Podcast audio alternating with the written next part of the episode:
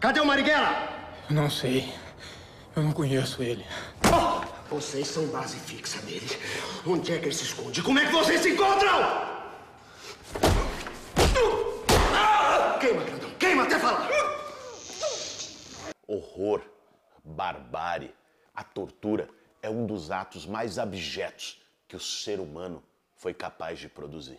E nessa semana, o Eduardo Bolsonaro foi às redes sociais e comemorou o fato da jornalista Miriam Leitão ter sido torturada lá atrás pela ditadura militar com uma cobra quando ela estava grávida. Esse é o nível da família de milicianos que governa o nosso país. E não é a primeira vez. Já fizeram homenagem para brilhante Ustra, exaltação de tortura, dizendo que o problema foi torturar e não matar. Por que essa gente tem tanto prazer em falar de tortura? E o que, que a gente pode fazer para virar a página desse pesadelo e colocar eles no seu devido lugar? Esse é o tema de hoje do nosso Café com Bolos. E aí, tem tempo para um cafezinho? Para fazer um bom café, meu bem. Fui levada para uma grande sala vazia. Chegaram três homens à paisana. Mandaram eu tirar a roupa. Fui tirando, constrangida, cada peça. Quando estava nua, eles mandaram entrar uns dez soldados na sala. Eu tentava esconder minha nudez com as mãos. Os soldados ficaram me olhando e os três homens à paisana gritavam, ameaçando me atacar. Um clima de estupro iminente. Um homem voltou trazendo uma cobra grande, assustadora, que ele botou no chão da sala. E antes que eu a visse direito, apagaram a luz, saíram e me deixaram ali, sozinha com a cobra. Eu não tinha noção de dia ou noite na sala escurecida pelo plástico preto.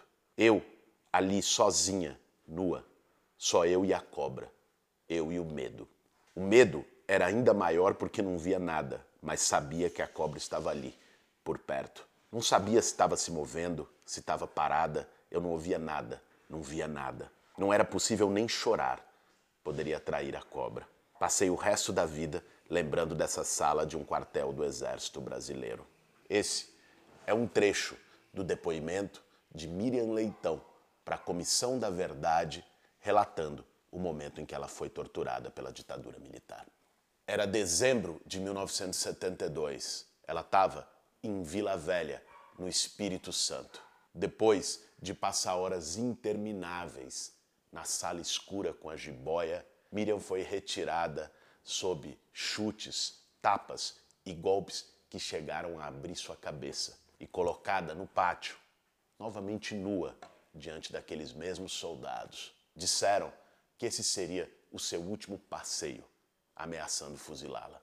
Apenas de ler essas palavras, o estômago embrulha. Mas para Eduardo Bolsonaro, não. Ele resolveu ir no Twitter criticar um texto da Miriam Leitão que corretamente negava a falsa equivalência entre Lula e Bolsonaro. E disse então ter pena da cobra. Dois dias depois, já com pedido de cassação feito pelo PSOL ao Conselho de Ética na Câmara, ele disse que era apenas uma piada. Não, Eduardo, tortura não é piada. É uma das ações mais indignas e asquerosas que um ser humano pode fazer. O herói da família de vocês, o torturador brilhante Ustra, colocava ratos em vaginas de mulheres e as torturava na frente dos filhos. A Melinha Teles relatou na Comissão da Verdade que Ustra levou seus filhos de 4 e 5 anos para a sala onde ela se encontrava nua, vomitada, urinada depois de uma sessão de tortura. São muitos relatos atrozes. Alguns dos torturados não sobreviveram. Muitos deles, até hoje, não conseguiram contar para si mesmos e para as pessoas mais próximas os piores momentos que passaram na prisão política. Eduardo Bolsonaro disse que era uma piada. Será que isso lhe faz rir? Uma mulher que foi estuprada, uma mãe que perdeu o filho assassinado, uma criança abusada. Vocês, Eduardo, tripudiam quando uma pessoa sofre o ataque mais brutal à sua dignidade. Quando um jovem negro é assassinado pela polícia, o CPF cancelado. Quando uma mulher sofre um abuso ou violência. Ah, a saia estava curta. A lógica de vocês, tanto lá na ditadura como agora, é a mesma. Fazer política em cima do sofrimento dos outros. Você e a sua família são psicopatas.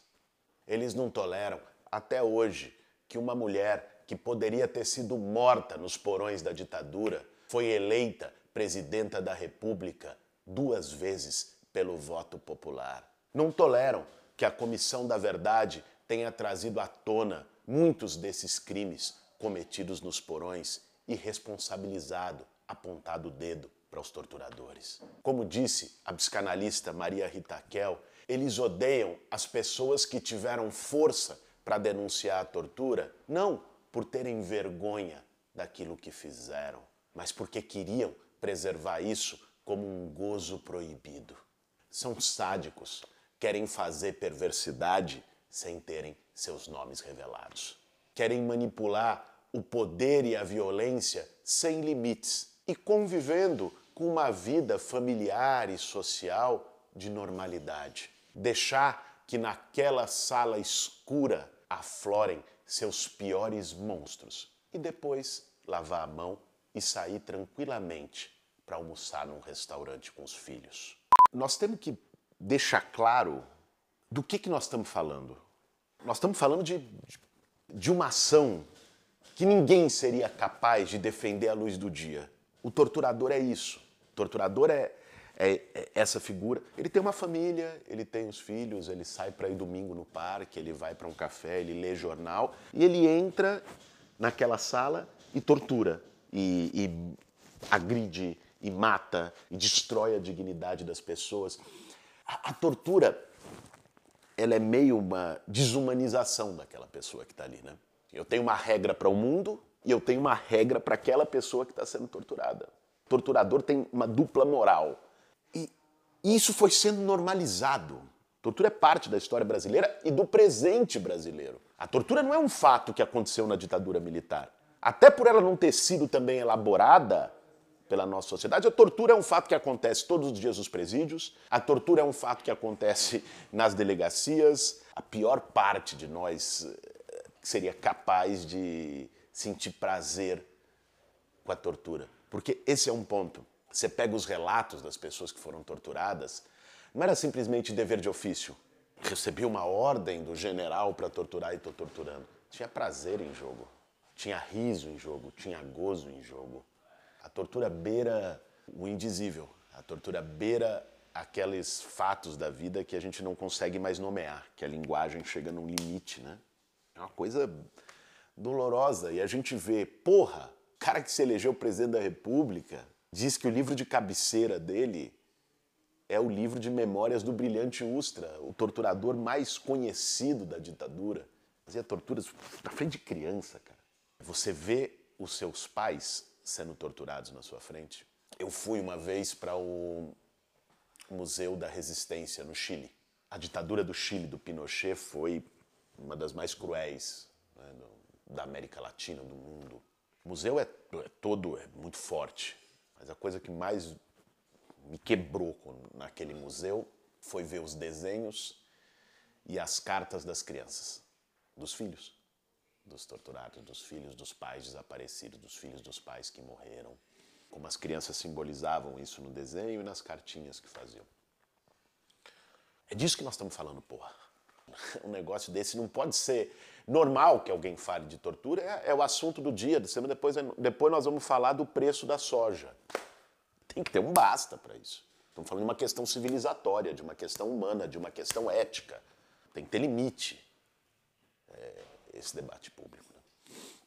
Bolsonaro é um dos brasileiros mais repulsivos de que se tem notícia. Ele passou 30 anos na Câmara dos Deputados exaltando a ditadura e defendendo torturadores.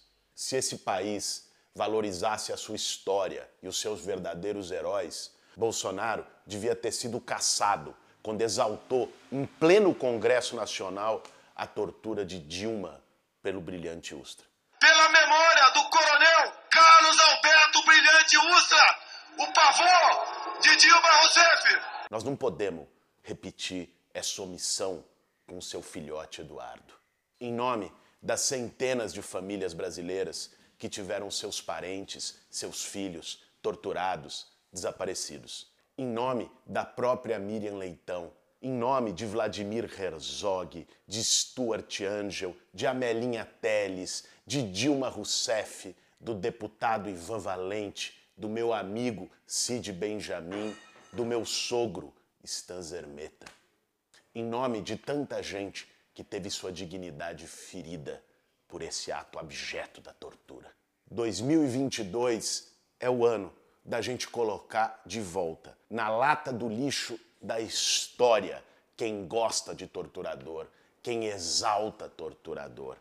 É um ano de reconstruir a esperança num país que foi devastado pelo bolsonarismo. Da gente gritar em alto e bom som: tortura nunca mais, ditadura nunca mais, Bolsonaro nunca mais. Esse foi mais um café com bolos. Para fazer um bom café, meu bem.